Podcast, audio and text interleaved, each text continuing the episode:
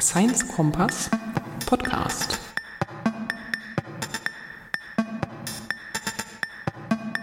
Willkommen zum Science Kompass. Ich hatte im letzten Jahr, Ende des Jahres, einen ganz schönen Podcast noch aufgenommen und zwar über Mikroskopie. Und deswegen gibt es heute diesen Podcast nochmal nachgeschoben. Äh, der ist auch ganz toll und ich habe auch ein paar Fotos gemacht, weil man das wirklich sehr schwer beschreiben kann, wie das da aussieht.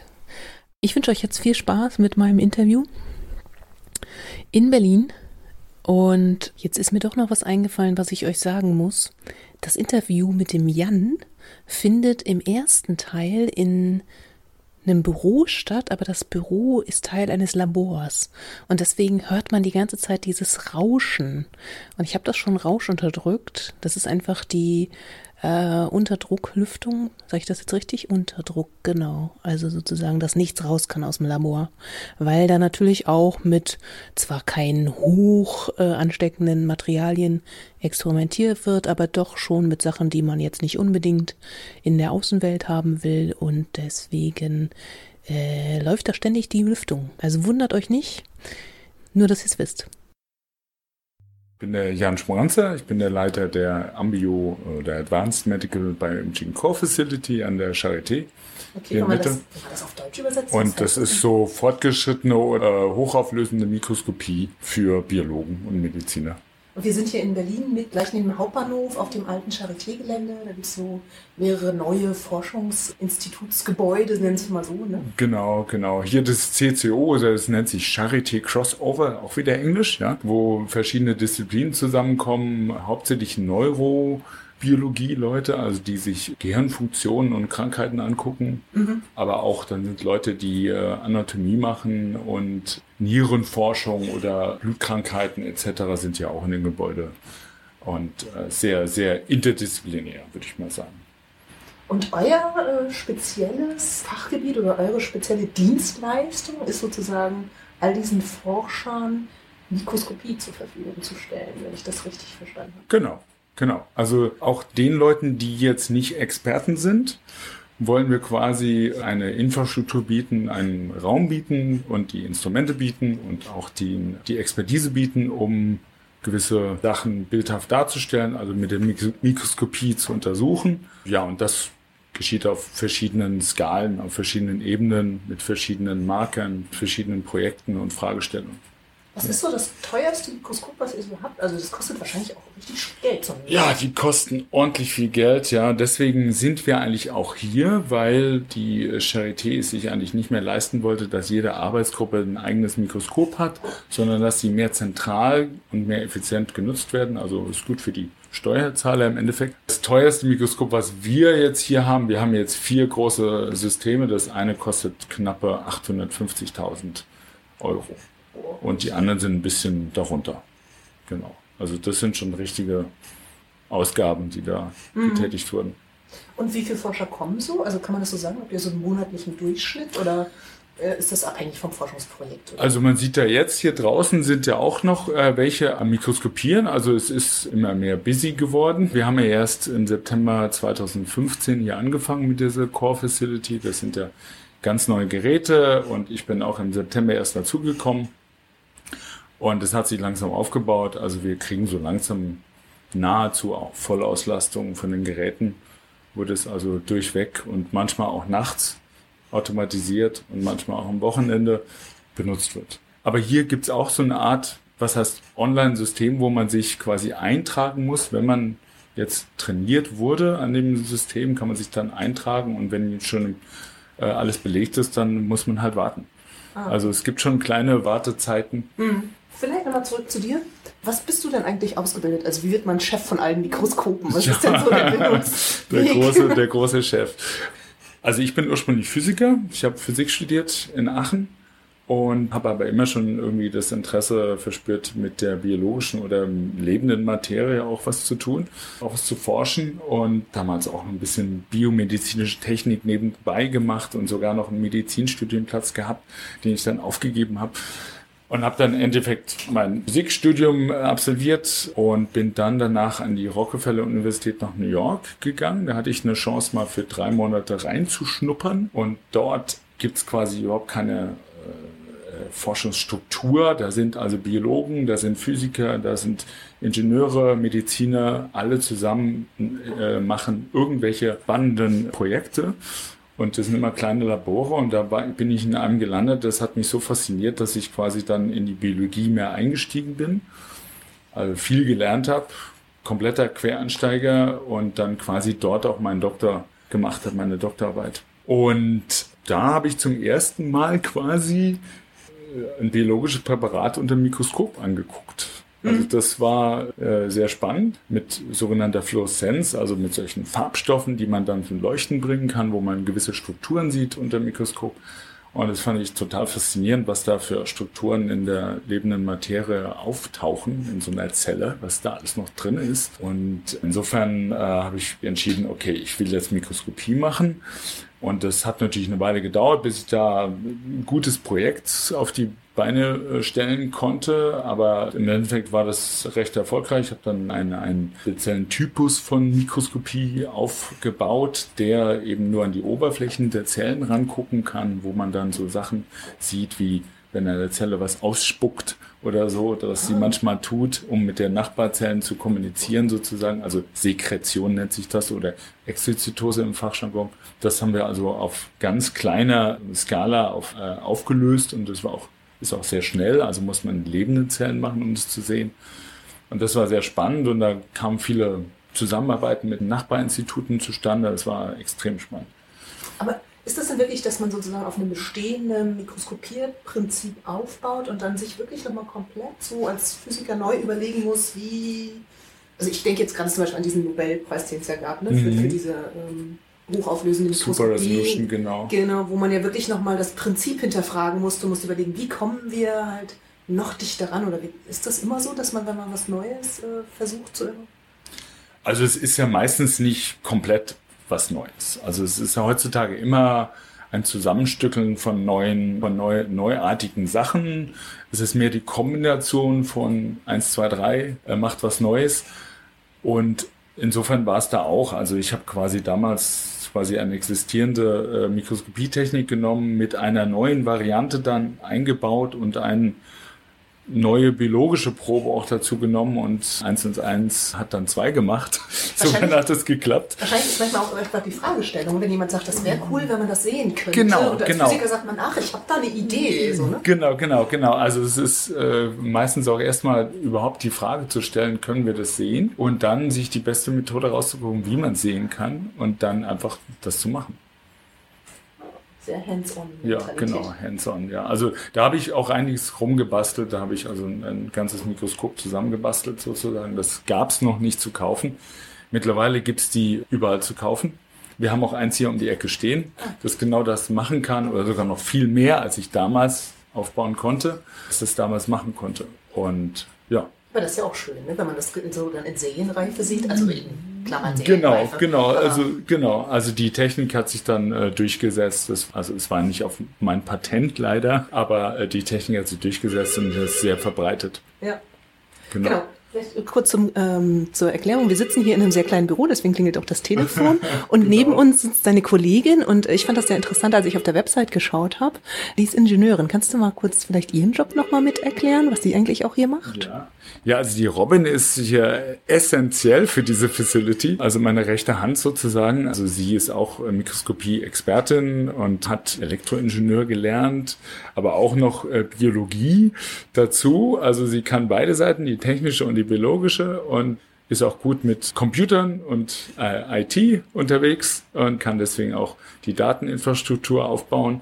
Ja, und was sie macht, also was wir beide machen, wir trainieren die Leute, die Nutzer, die herkommen für die Core Facility an diesen hochauflösenden Mikroskopen, die ja doch nicht ganz Routine sind. Also die sehen jetzt nicht so einfach aus wie ein Mikroskop, was man mal im, irgendwie in der Schule mal gesehen hat ja, wir gehen ähm, nachher nochmal gucken. Genau, wir gehen nachher nochmal gucken. Und da sind viele Knöpfe und die Software ist recht kompakt und man kann viele Funktionen ausnutzen. Insofern brauchst du da mindestens ein paar Stunden Training. Und äh, wenn das alles gut geht, können dann die Leute danach eigenständig weiterarbeiten. Natürlich kommen wieder Fragen etc. Und dann sind wir halt immer zur Stelle, damit die Projekte einigermaßen laufen. Mhm.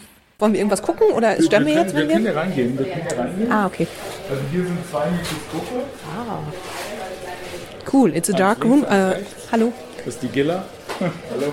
Wir stehen hier gerade in einem sehr dunklen Raum mit äh, sehr interessanten Plastikcubes mit so Absaugvorrichtungen dran. Es sieht irgendwie gar nicht nach Mikroskop aus, finde ich. Also ganz versteckt sieht man irgendwo ein Mikroskop da eingebaut. Ich mache, glaube ich, noch mal ein Foto oder so, wenn ich darf. Das ist ja total, das ist voll spacig. Genau. Was hat man denn hier alles? mal so ein bisschen erklären? Genau. Also, also das, was als erstes auffällt, wie du sagst, diese Plastikkiste außenrum, die Mhm. ist auch von drinnen schön beleuchtet jetzt, damit man was sieht und ist transparent. Die ist eigentlich zur Temperatureinstellung. Wenn man lebende Zellen da drin angucken will, drückt man hier auf den Knopf bei diesem Ding und dann wird durch diese spacigen Absaugvorrichtungen kommt dann die heiße Luft da rein und dann erwärmt sich das ganze Ding auf 37 Grad Ach, das dann für die Zellen. Eigentlich. Genau, wir wollen ja da drin auch die, sag mal, die physiologischen, äh, physiologischen sehen. Prozesse sehen und dafür den Zellen das so gemütlich wie möglich machen. Also die kriegen 37 Grad, die kriegen angefeuchtete Luft und die kriegen auch 5% CO2, also Kohlendioxid, was in unserem Körper wichtig ist. Also draußen in der Atmosphäre ist viel weniger CO2. In den Zellen ist eben sehr, sehr viel. Und dann haben wir hier so kleine Kammern, da kommen die Zellen rein und Ah ja, äh, können dann vom Mikroskop, da die Linse kommt von unten, wie du siehst, hier, äh, da unten, Ach so, beobachtet genau. werden. Im Gegensatz zu einem Schulmikroskop, wo man ja von oben sozusagen Genau. durchguckt, guckt man hier von unten durch. Genau, und das wird sind wahrscheinlich hier im oberen Teil abfotografiert, oder? Genau, Oder? invertierte, nein, die Kamera ist hier unten. Das sind invertierte Mikroskope, wo also die Kamera auch unten ist. Das Licht auch von hinten, von dem Laser oder von, dem, von der Lampe von hinten kommt, über so ein Spiegelsystem dann nach oben geleuchtet wird, äh, kommt zum Beispiel blaues Licht als Anregung für die Fluoreszenz von einem äh, blauen, äh, von einem Farbstoff, der mit Blau angeregt wird, also kurzwellig, relativ kurzwellig, und dann kommt grünes Licht raus. Äh, und das filtern wir dann raus und das leiten wir auf die Kamera und da sieht man dann die grüne Fluoreszenz. Ah, und das macht man, habe ich jetzt gerade bei so einer ähm, Promotionsverteidigung äh, Hm. gelernt, das macht man, um bestimmte äh, Zellen zum Beispiel zu markieren. Also zum Beispiel in der Krebszelle, die, äh, oder in der Zelle die krebsbefallenen Genau. äh, Teile zu sehen. Oder Genau, genau, für, so für, Beispiele. genau, für, für ganz spezifische äh, äh, Marker. Man kann sich so vorstellen, so eine Zelle ist halt wie eine Riesenstadt, ja, wie Berlin ist eine Zelle und da äh, äh, wuseln äh, ungefähr 100.000 verschiedene Typen von Leuten rum. Aber von jedem Typ gibt's mehrere, viele, zigtausende oder hunderte Kopien in der Zelle. Also es ist unglaublich komplex und nur gewisse Leute interagieren mit irgendwelchen anderen Leuten, wie es auch im Leben so ist. Und man kann jetzt einen ganz bestimmten Typ markieren mit einer Laterne, mit einer grünen oder mit einer roten Laterne und dann sieht man die von oben, wenn man äh, vom Weltraum guckt, quasi alle rumlaufen. Und das machen wir quasi hier mit der, mit der Fluoreszenzmikroskopie. Wir können mit, mit, mit, entweder mit Antikörpern, die das Immunsystem gemacht hat, gegen ganz spezifische Proteine in der Zelle, eben Antikörper erzeugen und die dann färben. Achso, das ist dann, als wenn sozusagen der, der Bewacher mitläuft. sozusagen. Ein Antikörper ist ja vom Immunsystem hergestellt, um ganz spezifische äh, Proteine oder Bausteine in der Zelle zu erkennen. Und, Der dockt äh, dann an und dann. Der dockt dann an und dann bleibt diese Laterne dann da kleben. Oder man macht die Laterne genetisch an diesen Typ ran, an dieses, an diesen Baustein und kann also dann diese fluoreszierenden Proteine, über, über, den, über die gab es auch mal einen Nobelpreis vor, glaube ich, zehn Jahren oder so. Äh, GFP Green Fluorescent Protein sagt äh, Okay, euch vielleicht ich, was. Verlinke ich in den Genau. Shownotes, sag ich mal. Genau, äh, Wikipedia. ähm, das kann man eben genetisch äh, als Code an das Protein, was einen interessiert oder den Baustein interessiert, anhängen. Und dann sieht man alle, äh, die diesen, diese, dieses Baustein haben dann auch diese grüne Laterne oder dieses grüne Green Fluorescent Protein Mhm. anhängen. Dann sieht man das hier im Mikroskop. Aber ihr macht wirklich Fotos. ne? Das ist jetzt nicht so wie Film oder sowas. ne? Man hat wirklich Fotos, die kann man dann aneinander hängen. Ja. Da hätte man so eine Art Zeitraffer wahrscheinlich. Genau, man, also man kann äh, äh, Einzelfotos machen von irgendwelchen Strukturanalysen, wenn es ganz hochauflösend sein soll, an äh, toten Gewebe oder an fixierten Sachen, die sich nicht mehr bewegen, aber man kann auch hier Lebens äh, Lebenszellen untersuchen und dann eben Prozesse angucken Und da machen wir eben Film rein. Also es sind quasi Sequenzen von Bildern. Mhm. Aber so ist es ja im Kino auch. Das ja. sind ja auch Sequenzen von Bildern. Wir können also mit der Kamera hier zum Beispiel bis zu 500 Bilder die Sekunde machen, wir schnell sein wollen. Das ist was viel schneller ist als Videorate. Und die Kamera kann auch sogar einzelne Moleküle, also da kommen ja ganz wenige Photonen, also Lichtquanten raus aus so einem Molekül, aus einem Fluorophor, aus einem Farbstoff sozusagen. Und die können wir auch detektieren. Also das, die sind sehr sensitive Kameras. So eine Kamera allein kostet schon irgendwie 30.000 Euro. Und die kann quasi Sieht im Dunkeln so sehen. Aus. Kann im Dunkeln sehen, ja, ah. genau, genau. Und deswegen ist es hier auch so abgedunkelt. Ja, deswegen, genau, die, die, die Fluoreszenzsignale sind immer sehr, sehr klein. Deswegen brauchen wir ja auch Dunkelheit, damit äh, Ne? Genau, und wo kommt, kommen denn die Daten hin? Also man hat ja relativ viel in der Kamera. Ist das dann eine riesen Datenbank? Oder wie genau, also Daten kommen erstmal auf den Computer. Das ist ein großer Computer, der hat also äh, 64 Gigabyte RAM und äh, ein großen, ein paar Terabyte Speicherplatz. Und dann reicht, muss, muss das reicht so dann für, für den Tag reicht es dann, aber wenn jetzt ähm, viele Leute hintereinander kommen, dann müssen die ihre eigenen Daten quasi dann verwalten und anders hinbringen. Und ja, ja, wir bauen gerade eine Serverinfrastruktur auf, wo man das direkt hinschaufeln kann. Aber das, die Daten werden, das ist ein riesen, riesen Problem heutzutage, die werden immer größer, immer mehr. Ja, weil man natürlich, wenn man schon da ist, will man auch alles haben. Ne? Genau. Also man wollte es mitnehmen. Genau. Oder Sache, was ist das hier noch so alles nebenbei? Hier stehen noch so lustige das kleine so periphere Geräte. Geräte. Also wir können ja auch mal anschalten, dass es erleuchtet, aber das ist quasi nur Kontrollgeräte für das, für das äh, Gerät, so. wo man also die, die Lichtschranke aufmachen kann, die Shutter sozusagen, also den Schalter anmachen kann. Äh, hier kann man mit dem Joystick kann man die Bühne hin und her fahren. Ah, äh, okay. Und das geht dann auch zum Teil automatisch, wenn man das da eingeben kann in der Software. Man kann verschiedene Positionen in einem Sample immer wieder anfahren und quasi über Nacht über so ein, mhm. über ein Video machen von verschiedenen Positionen. Und es äh, ist quasi hier wie so ein bisschen Videospiel mit dem Joystick hin Ja, und wahrscheinlich auch für die Grundeinrichtung, ne? damit man erstmal sagt, hier ist mein Nullpunkt von hier genau, an und genau, dann genau, genau. dich in Kreisen. Richtig. Rum. Das ist wirklich der, der höchstauflösendste Mikroskop, was wir hier in der Charité haben, mhm. tatsächlich, äh, wegen einer bestimmten Technik, die nennt sich äh, also Super Resolution äh, Methode. in dem Fall ist es die STORM-Methode, okay. Stochastic Optical Reconstruction Microscopy, wo man hochauflösende Bilder rauskriegt, indem man einzelne Moleküle äh, sehr genau lokalisiert. Also man und dann so mit mathematischen Methoden mit sich Mathemat genau sich dem annähert und dann äh, quasi ein großes Sample, so ein gesamtes Bild wieder rekonstruiert. Aber wir kommen hier runter, also normalerweise ist die Auflösungsgrenze bei ungefähr 200 Nanometer bei einem guten Mikroskop und hier kommen wir auf 20. Was sind so 200 also Nanometer? Also so 200 Nanometer, ja, also, äh, also ein Haar, zum Beispiel ein menschliches Haar, ist ein Zehntel Millimeter. Das kann sich jeder so vorstellen. Da, das wären also 100 Mikrometer ein Haar. Mhm. Und wenn man jetzt das nochmal durch 1000 teilt, dann kommen 100 Nanometer raus. Und wir sind dann nochmal Faktor 5 besser. Und wo sind so, so Zellen und Zellkerne? In welchem Bereich sind die so? Äh, Zellkerne sind 10 Mikrometer ungefähr im Durchmesser und ganze Zellen kommt auf den Zelltyp an. In einer normalen Kultur so 20 bis 40 Mikrometer Durchmesser. Ah, da kann man aber, gut reingucken. Dann aber da kann man sehr gut reingucken, äh, besonders wenn die flach sind, eignen sich sehr gut für Mikroskopie.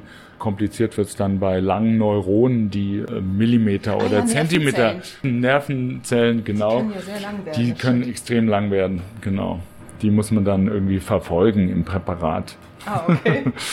Wie ist das mit den Präparaten? Müssen die dann schon alle fertig hergebracht werden? Also kommen dann die Forscher jeweils schon mit dem komplett präparierten äh, Satz irgendwie an? Oder? Ja, also, also bevor wir überhaupt mit dem Projekt anfangen hier, setze ich mich mit den Forschern hin rede über das Projekt. Was wollt ihr denn überhaupt machen? Mhm. Wie viele Farben wollt ihr? 3D? Wollt ihr zeitliche Auflösung? Was wollt ihr machen? Und dann wird besprochen, wie das Präparat aussehen soll. Mhm. Und dann kommen die mit dem präparierten Präparat hierher und das muss ja wahrscheinlich auch manchmal sehr dünn sein, schon geschnitten und sowas. Das geht ja gar nicht so einfach. Genau, also wir können uns nicht ganze Hirne angucken hier, nee. sondern äh, manchmal kommen die halt mit einem dünnen Schnitt von dem Hirn äh, und der wird dann äh, abgescannt oder abfotografiert Manchmal kommen die mit Biopsien von Patienten an, hier von Nierenkrankheiten.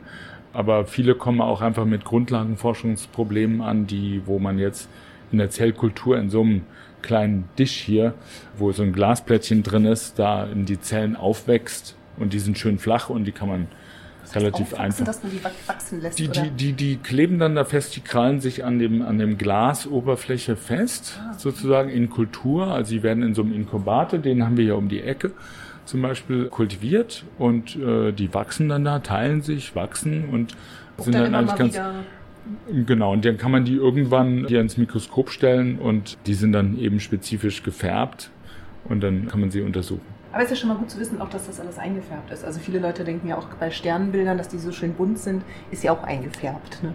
Ja. Insofern. Genau, genau. Also, also wir können auch nicht gefärbte Präparate hier sehen, also die Strukturen, die biologischen Strukturen sehen, aber das ist halt dann nicht spezifisch. Also wir wissen nicht, welches dieser 100.000 verschiedenen Möglichkeiten das jetzt ist, wel, welcher Baustein das jetzt gerade ist. Es gibt ja, die bei den wissenschaftlichen Fragestellungen ist immer, okay, das Protein XY interessiert uns jetzt, das für den Krebs so und so verantwortlich Das ist. hat aber keine spezifische Und- Form, ne? Und es hat, hat schon äh, atomar schon eine spezifische atomar. Form, aber jetzt für uns ist es eher nur ein Punkt Hm. in der Landschaft und wir färben es dann an. Es ist auch wieder ein Punkt und wenn man viele von denen hat, kriegt man einen Fleck. Den können wir dann sehen sozusagen. Aber das ist ja auch interessant zu wissen. Das ist halt nicht so wie unter dem normalen Mikroskop, wo man noch erkennen kann, das ist die Zellwand und hier ist irgendwie beim Haar sind es die Schuppen. Genau, Sondern es genau. lässt sich nicht mehr so ganz einfach identifizieren. Na, die, die Zellwand und den Kern und so einzelne Organellen sehen wir in Phasenkontrastverfahren. Die gibt's gibt's ja auch hier. Das geht auch hier. Also da sehen wir quasi die Zellwand, den Kern und Mitochondrien zum Beispiel oder Lysosom. Äh, sowas sieht man da drin, ohne Färbung. Aber die Proteine selber halt. Die Proteine selber nicht. Supi. Was haben wir denn noch Schönes hier so? Ja, Das ist das gleiche nochmal, ne? andere, äh, Das sieht jetzt für den Laien äh, wieder genau gleich aus. Auch eine Box rum. äh, Ja, genau. Sieht genauso aus, auch so ein paar Kästen wie Kameras. Aber das hier ist ein, ist ein spezielles, es nennt sich Spinning Disc Confocal. Okay. Ähm, das ist also ein, ein Gerät, was äh, sehr schnelle 3D-Aufnahmen machen kann. Oh. Also wo man quasi in einem dickeren Präparat, was nicht so flach ist, nicht nur ein paar Mikrometer flach, sondern äh, sagen wir mal schon 50 oder 100 Mikrometer dick ist, also schon ein Zehntel Millimeter fast, Schon so dick wie ein Haar, genau. genau, dass man da quasi in, in, äh, in, in Sections, in optischen äh, Sektionen durchscannen kann. Und kriegt das geht hier relativ schnell und es geht auch mit äh, lebenden Zellen und mit vielen Farben etc. Und das ist also eins der schnellsten 3D-Apparate, die es so gibt. Was meint schnell? Also was, was ist so schnell für euch? Ähm, ja, also so eine, so eine Zelle da innerhalb von äh, ein paar Millisekunden oder äh, so, unter schnell. einer Sekunde kann das schon aufgenommen werden als Z-Stapel äh, in, Ja, in der, in der in Höhe. 3D. Das ist cool. Ja, das geht schon recht schnell. Aber es kommt immer auf die, wie viel, wie lang muss man, wie beim Fotoapparat ist es das Gleiche, wie lang muss ich äh, belichten. Ja, wenn es dunkel ist, muss ich mehr belichten, äh, länger belichten und wenn es hell ist, kann ich kürzer belichten. Und in dem Fall kommt es immer auf dein Präparat an, wie lang du belichten musst. Und insofern kann ich dir nicht genau sagen, wie schnell es immer geht. Aber ist das manchmal relevant, dass das besonders schnell geht? Also wann- was wäre so eine Fragestellung, wo man sagt, okay, da muss es einfach schnell gehen, weil sonst kann ich das nicht sehen, was ich Ja, wenn will? jetzt zum Beispiel sich einzelne äh, Bausteine da ganz schnell in der Zelle bewegen und man will die Dynamiken messen, Mhm. wie schnell die sich bewegen und äh, wenn sie sich bewegen, wenn man dann einen Inhibitor oder ein Chemikal oder irgendeine Manipulation äh, macht, wie schnell bewegen sie sich danach? Also man will dann quasi den Unterschied messen zwischen vor und nachher. Und da muss man schon manchmal sehr schnell sein. Also einzelne Vesikel in der Zelle bewegen sich so mit einem Mikrometer pro Sekunde bis zu fast 10 Mikrometern pro Oh, Sekunde. Das ist schon ziemlich zackig und insofern äh, muss man da manchmal ganz schön schnell sein. Was hast du denn noch? Ja, äh, gehen wir nochmal in den anderen Raum. Lass mal einfach laufen. Ach so, ja, hier, hier zum Beispiel ist ein Mikroskop, was alle benutzen können. Das ist so ein einfaches, ja. Schön, das ist aber schick. Genau, das ist schick, ist auch nagelneu. Hat auch LED-Beleuchtung und da kann man eben einfach untersuchen, ob da die Färbung geklappt hat Ah. oder ob die Zellen noch äh, glücklich sind. Und da sieht man So also Phasen. Technische Schnelluntersuchung. Genau, technische Schnelluntersuchung für die Leute, bevor sie dann an die großen Geräte gehen. Alles noch lebt und Genau, und hier werden auch in diesem Bereich, ist ja alles sehr kompakt hier, werden auch die Proben präpariert für die anderen Mikroskope. Das ist Eis, ne? Das ist Proben Eis. sind auf Eis gelegt. Na, da sind, da sind äh, Inhibitoren oder Chemikalien auf Eis, mit denen die Zellen dann behandelt werden. Achso, die sind so temperaturempfindlich. Naja, m- oft, sehr oft sind irgendwelche äh, Inhibitoren oder Chemikalien oder Drogen eben empfindlich und die will man stabil halten auf, auf Eis. Genau. Und hier ist eine Sterilbank, wo also sterilen Raum quasi äh, Zellen gewachsen werden können, sozusagen, also Zellkultur gemacht werden kann. Und hier leben die drin. In so einem riesen Kühlschrank. In so einem riesen Inkubator, wo es schön warm ist und schnucklig. Also, Ja, nicht Kühlschrank, sondern Genau, Wärmeschrank. CO2 äh, 5% ja, und 37 Grad. Also Ah. schon eine schöne Sauna auf die Dauer. Und feucht, feucht ist auch, genau. Hier ganz normaler Kühlschrank für Proben, ja, Ja. Äh, für Chemikalien. Und hier ist noch ein anderes Mikroskop. Da weiß ich nicht, da ist jetzt gerade jemand am Scannen. Kannst ja mal fragen. Da ist momentan keiner drin, also wir können rein. Yushun? Aber äh, wir sollten den ja. Vorhang äh, Zumachen? un, äh, dicht lassen. Also da, da ist jemand am, am, am äh, macht einen 3D-Scan. Mhm. Ich weiß jetzt nicht genau, was das Präparat ist, aber auf jeden Fall ist es ein Zeit. Ah, das ist, ist glaube ich, Aktinstrukturen. Es ist eine, ein, äh, ein Zeit, äh, wie sagt man, Timelapse. Äh, Äh, Zeitraffer. Ze- Zeitraffer, genau, Aufnahmen, der macht also Das über ist, die jetzt, Zeit. das ist jetzt die Fotografiergeschwindigkeit. Also so Genau, eigentlich das jede ist, die, Sekunde das ist die knapp. Fotografiegeschwindigkeit, aber dieses Mikroskop äh, ist besonders gut in der dreidimensionalen äh, Fähigkeit, um Sachen, die Autofokus sind, zu, äh, zu ignorieren. So. Also äh, es macht äh, ganz dünne optische äh, Sektionen durch ein dickes Präparat. Macht kleine, Äh, äh, das dünne ist Schnitte also, sozusagen. also das andere war eben auch 3D, aber das hier ist ein bisschen langsamer, dafür ein bisschen besser in 3D. Also ich kann mal kurz beschreiben, was wir sehen. Das ist so eine Art Photoshop, ganz grob beschrieben. Und man sieht hier immer sozusagen das jeweils fotografierte Vorschaubild, eine Art grünen Blob, Ja. äh, der hier durchgescannt wird. Also auf jeden Fall interessant. Genau, also das ist eine ganze Zelle, wo eben äh, ein Protein, ich weiß jetzt nicht genau welches, ich glaube Aktin, grün gefärbt ist. Und man sieht es hier auch. Es äh, ist auch viel ist- vorhanden. Es ist auch viel vorhanden in diesen Zellen, genau. Okay. Und da werden mehrere Positionen, drei verschiedene Positionen über Zeit in 3D quasi angeguckt. Und nachher wird das dann mit einem speziellen Programm wahrscheinlich dann wieder zusammengesetzt in 3D, oder? Genau, man denn, kann, das- man kann dann quasi wie ein 3D, 3D-Rendering äh, quasi äh, machen. Und da gibt es spezielle. Programme und genau, sogar wenn man will, wenn man so einen 3D-Printer hat, dann kann man das sogar ausdrucken. Ja. Jo, hat ja heute jedes Farbklöpfe. Naja, wir haben ihn leider nicht. ja, sehr interessant. Genau, das ist also das Confocal. Vielleicht können wir noch ein paar äh, Sachen uns einfach angucken. Er hat jetzt ja relativ viele Bilder auf. So, was sehen wir denn? Ja, also hier sieht man quasi äh, in einem ganz bestimmten Modus eben kleine Vesikel, die sind rot, das sind so Membrankügelchen, eingepackte Kügelchen, die vom Innern der Zelle kommen und an der Außenhaut der Zelle, an der Plasmamembran fusionieren, also sich mit der quasi vereinen. Und in dem Moment dehnt sich dieses oder äh, diffundiert dieses rote Protein quasi in die Plasmamembran und verschwindet. Das, Das ist quasi so ein Ausspucken der Zelle, also kleinen Vesikeln nach außen. Und man, und man sieht diese grüne Struktur, es ist das Transport, Transportstruktur, die Mikrotubuli, auf denen diese kleinen Vesikel langlaufen, wie kleine Autos auf der Straße fahren. Das ist also, was man hier live sieht. Und das ist schon eine ziemliche Sensation, dass man das so genau sieht, dass die auf diesen grünen Straßen lang laufen und da bleiben, bis sie fusionieren. Das war quasi ein Teil meiner Doktorarbeit. Sieht so ein bisschen aus, wenn sie platzen, aber. Genau, die, die quasi platzen die auch. So, also Fusion müsste man dann ein bisschen aufmalen, aber es ist quasi wie wenn eine Seifenblase in eine große Seifenschicht Übergeht. sich, sich, ü- sich rein, äh, äh, rein diffundiert und übergeht. Genau. Mhm. Ah, Farblos. Das sind der? Schwarz-Weiß-Kamera. Ja. Genau, also wir machen die, die Farben, die wir hier zeigen, sind meistens sind alles Pseudocolor. Also die können wir später wählen. Wir können sagen, die interessanten Zellen sind rot Mhm. und die äh, Referenzzellen, was auch immer, sind grün und die Kerne sind blau oder so. Ja gut, aber das hilft ja dann auch schon, um Genau, die Übersicht genau. zu kriegen oder um so Tendenzen Genau, auszufinden. Bilder von Was war so das Ungewöhnlichste, was ihr bis jetzt so untersucht habt? Also, beim Daisy haben sie mir mal erzählt, da habe ich mal einen Bericht drüber gemacht, ähm, da hatten sie Dino-Eier untersucht. Das war, Ja, also, das war mal so was ganz aus, Ausgewöhnliches. Leider, leider Ja, noch nicht aber an. habt ihr so aber wer weiß, vielleicht kommt ja irgendwas was aus dem Museum hier mal an.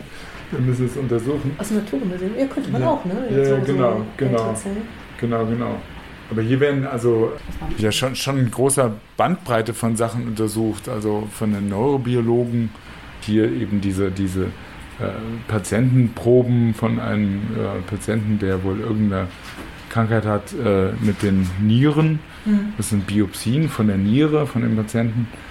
Aber Ähm, schon hauptsätzlich menschliche Zellen. also oder, oder nee, nee, auch, sowas. auch äh, nee, pflanzlich gar nicht. Gar nicht. Pflanzlich gar nicht, ist Ja. alles tierische äh, Zellen, äh, die wir untersuchen eigentlich. Gibt es auch Leute, die zum Beispiel sich in der Fruchtfliege dafür interessieren, wie die Gehirnstrukturen entstehen und quasi in äh, lebenden Frucht, Flucht, Fruchtfliege ins Ge Gehirn reingucken mit einem Mikroskop. Ja, das geht. Äh, also das machen wir oben in dem anderen Raum. Ich weiß nicht, ob die gerade dabei sind. Aber da gucken die sich im Gehirn quasi, während die äh, Fruchtfliege verschiedene Geruchsstoffe vorgespielt kriegt, äh, die Änderungen im Gehirn an. Und zwar die Fruchtfliege festgebunden? die Fruchtfliege ist äh, anästhesiert, glaube ich, und irgendwo quasi festgebunden oder irgendwo arretiert, Ja. aber sie lebt und sie denkt angeblich noch oder kann riechen. Und äh, währenddem ist, wird ihr quasi im Gehirn äh, rumgeleuchtet mit dem Mikroskop. Ist Mal das hier gucken. eigentlich auch so? Also ich kann mich erinnern, dass ähm, in Braunschweig gibt es ja dieses äh, Institut für Infektionsbiologie, glaube ich, Ja. Infektionsforschung. Und äh, da ist es ja auch so, dass sie viel mit lebenden Tieren auch arbeiten müssen, einfach für Forschungszwecke. Gibt es das Mhm. hier auch so, dass wenn man mit lebenden ähm, Objekten arbeitet, dass man dann besonders ethische Richtlinien vorher einhalten muss? Ja, ja, also so ist das hier natürlich auch. Also äh, in Deutschland, gerade in Deutschland gibt es extrem strenge Richtlinien, was Mhm. erlaubt ist und was nicht erlaubt ist. Und ich selbst arbeite jetzt nicht an Mäusen zum Beispiel oder Ratten. Ich kriege immer nur die Präparate Mhm. äh, von den Mäusen oder Ratten. Aber die Leute, die daran arbeiten, die müssen sich genau an die Regeln halten und äh, müssen so ein die. Experimente quasi angemeldet haben, äh, ob die jetzt wirklich sinnvoll sind äh, etc. und wie viel Ratten und Mäuse man für welches Experiment braucht Mhm. und was mit denen genau gemacht wird. Mhm. Das ist alles ziemlich festgelegt und sehr ja, ausführlich. Das gilt universal für die, für die, für die deutsche Forschung sozusagen. Ja, ja, äh, auch für die internationale Forschung, aber ich glaube, in Deutschland ist es besonders streng. Es sind noch Beispiele. Ich hatte hier noch ein paar Beispiele, zum Beispiel von meiner. Also nicht, Oh, schick. Das sieht ja toll aus. das sind so. Das sind zum Beispiel Astrozyten äh, in einer äh, Nervenzellenkultur, die gerade unter einem gewissen äh, Stress sind und sich irgendwie so zusammengezogen haben. So, zusammen- deswegen sehen die so sternförmig aus und die können sich auch mehr abflachen und nicht so in verschiedenen äh, so krakenartig. krakenartig aussehen, genau. Da ist zum Beispiel das Mikrotubel-Zytoskelett in grün und das Aktin-Zytoskelett in rot Das ist jetzt gefärbt. Für die Experten. Das ist jetzt, genau verschiedene Bausteine der Zelle, die wichtig sind. Hier zum Beispiel, wenn wir das jetzt noch größer machen, hier zum Beispiel auch äh, wiederum auch so eine äh, Gliazelle oder Astrozyte in Neuronenkultur. Diese grünen Stränge sind die Neuronen. Das hier ist das Aktinzytoskelett und das kann man sich hier vorstellen wie so kleine Muskeln, die äh, quasi, die quasi, Ebene. die quasi ja, quasi also wie bei uns in den Muskeln diese Stränge halten eine Zelle Zusammen. selbst äh, unter quasi zusammen, aber auch verankern die Zelle in ihrem äh, Umgebung. Also die krallt sich ja überall fest, Ja, sonst würden wir auseinanderfallen. ja, ja. Und das, diese kleinen Stränge sind quasi wie kleine Muskeln, die das zusammenhalten. Und die können sich auch kontrahieren. Also das ist keine Muskelzelle, aber die kann auch kontrahieren. Cool. Und, Das äh, habe ich im Biologieunterricht nicht gelernt. Genau, sowas das, gibt. das, das ist das Gleiche, das ist ein Beispiel von verschiedenen Farben, Farben, genau. ne, die wir wählen können willkürlich. Hier, das ist auch eine lustige Zelle. Ist das jetzt eigentlich in verschiedenen Tiefenebenen aufgenommen? Also sehen wir sozusagen jetzt verschiedene äh, Tiefen oder ist das wirklich ein Schnitt? Nee, das ist tatsächlich nur eine Ebene mit einem simplen äh, Weitfeld-Mikroskop, wo man überhaupt keine 3D-Auflösung hat. Das ist ja, nur weil das es zum Beispiel ein sehr- bisschen sehr- unscharf ist. Wo Ja, genau. Deswegen ist es da unscharf, weil es eben nicht so gut äh, gemacht wurde. Ah, also man hätte es besser machen können. Muss ja auch mal noch Luft sein genau, nach oben. Genau, genau, Das ist, das, das ist, ein Weihnachtsposkartenbild Das ist eine Weihnachtspostkarte. Das wurde auch das Postkartenbild für die Lange Nacht der Wissenschaft 2000, ah. äh, keine Ahnung, 16 oder 15 oder so. Und war auch schon mal im Nikon Small World Kalender drin. Das sieht auf jeden Fall Das sind also Fibroblasten. Mit Fibro? Fibroblasten. Fibroblasten. Das sind also Zellen, die bei uns im Hautgewebe drin sind, sozusagen. Und äh, das sind also Zellen, die eigentlich normalerweise da nur alles zusammenhalten. Ne? Aber wenn wir jetzt zum Beispiel uns kratzen und eine Wunde ist in der, in der Haut, dann kriegen die ein Alarmsignal, weil das Blut in die, in die äh, zelluläre Matrix eindringen kann mhm. und die normalerweise das nicht sehen, aber das kommt dann plötzlich da an. Und das alarmiert die Zellen und die äh, wachsen dann oder äh, migrieren dann oder laufen dann quasi in diese Wunde rein und schließen die Wunde. Ja, doch, das hatte ich im Biologie. Genau, also es ist Wundheilung, die, die, die, die Zellen können richtig krabbeln und äh, wachsen dann in die Wunde und hier, die schließen gerade dieses kleine Loch. Das sind diese grünen. Ähm und die grünen Fäden hier, das sind die Mikrotubuli, das sind also äh, Transportbahnen innerhalb der Zelle, wo also Sachen von drinnen, von diesen Knotenpunkten nach draußen gebracht werden oder äh, Sachen von draußen nach drinnen gebracht werden. Das ist also wie kleine Straßen, wo lauter Autos und Taxis drauf rumfahren. Naja, muss ja auch irgendwie muss, muss es ja zusammenwachsen. Genau. Das muss ja auch da irgendwo hin, an den Wundrand. Genau, oder genau. Also es ist ein ständiger äh, Austausch, die sind auch, es ist auch alles sehr dynamisch. Ähm, ich kann dir auch noch Videos zeigen. Nichts ist still in der Zelle und im ja. Körper. Alles bewegt sich. Alles lebt. Genau. Genau, und das sind, das sind so äh, professionelle Fibroblasten, die quasi hier ist eine Wunde erzeugt worden, in vitro, also unter Mikroskop quasi, ja. Und da war aber also ein, äh, ein einzelner äh, Schicht von Zellen und da wurden welche weggekratzt und die Zellen am Rand quasi äh, wissen, dass da keine anderen Zellen sind und äh, orientieren sich in diese Richtung. Und das sieht man an dieser Orientierung dieses roten Flecks hier, der geht in die Richtung der Kern ist weiter hinten und die, die drehen sich dann richtig um. Die drehen sich richtig um, ja, genau, oh. die drehen sich richtig um. Schlau. Das nennt man Zellpolarität. Genau. Ja, genau, das sind immer wieder die, die gleichen mhm. mit verschiedenen Färbungen. Und da wäre dann so eine Fragestellung, so wie schnell geht das oder ähm, gibt es genau, Unterschiede zwischen genau. verschiedenen... Oder, oder was sind die molekularen Mechanismen? Mhm. Welche Moleküle quasi äh, können die Zelle umdrehen? Ah, okay, Weil es ist zum Teil sehr wichtig, kann. genau, sehr wichtig, während der Wundheilung zu sagen, das geht uns nicht schnell genug. Da ist irgendwas falsch, da wollen wir vielleicht irgendein Medikament dazu geben, dass es schneller geht. Ja, oder zu sagen, jetzt, äh, jetzt hört mal auf zu wachsen, jetzt reicht. Man wissen, dass jetzt, äh, dass jetzt, äh, dass man irgendeinen Inhibitor hat oder irgendwas, was das Ganze verhindert. Interessant. Dann würde ich sagen, machen wir vielleicht hier einfach mal einen Cut. Es war sehr informativ. Und die Hörer dürfen jetzt alle Bio nachstudieren und sich das im Kleinen angucken. Ich werde ein paar Bilder auf den Podcast auf jeden Fall teilen. Vielen Dank. Super. Danke, tschüss. Ich hoffe, es hat euch gefallen. Ich werde mich jetzt noch ein bisschen ranmachen und versuchen, all die tollen Bilder, die mir der Jan mitgegeben hat, irgendwie so zu verlinken, dass ihr beim Podcast hören sie sehen könnt. Das wird eine kleine Herausforderung. Wenn einer einen Tipp hat, falls ich es nicht hinbekomme, nehme ich gerne an.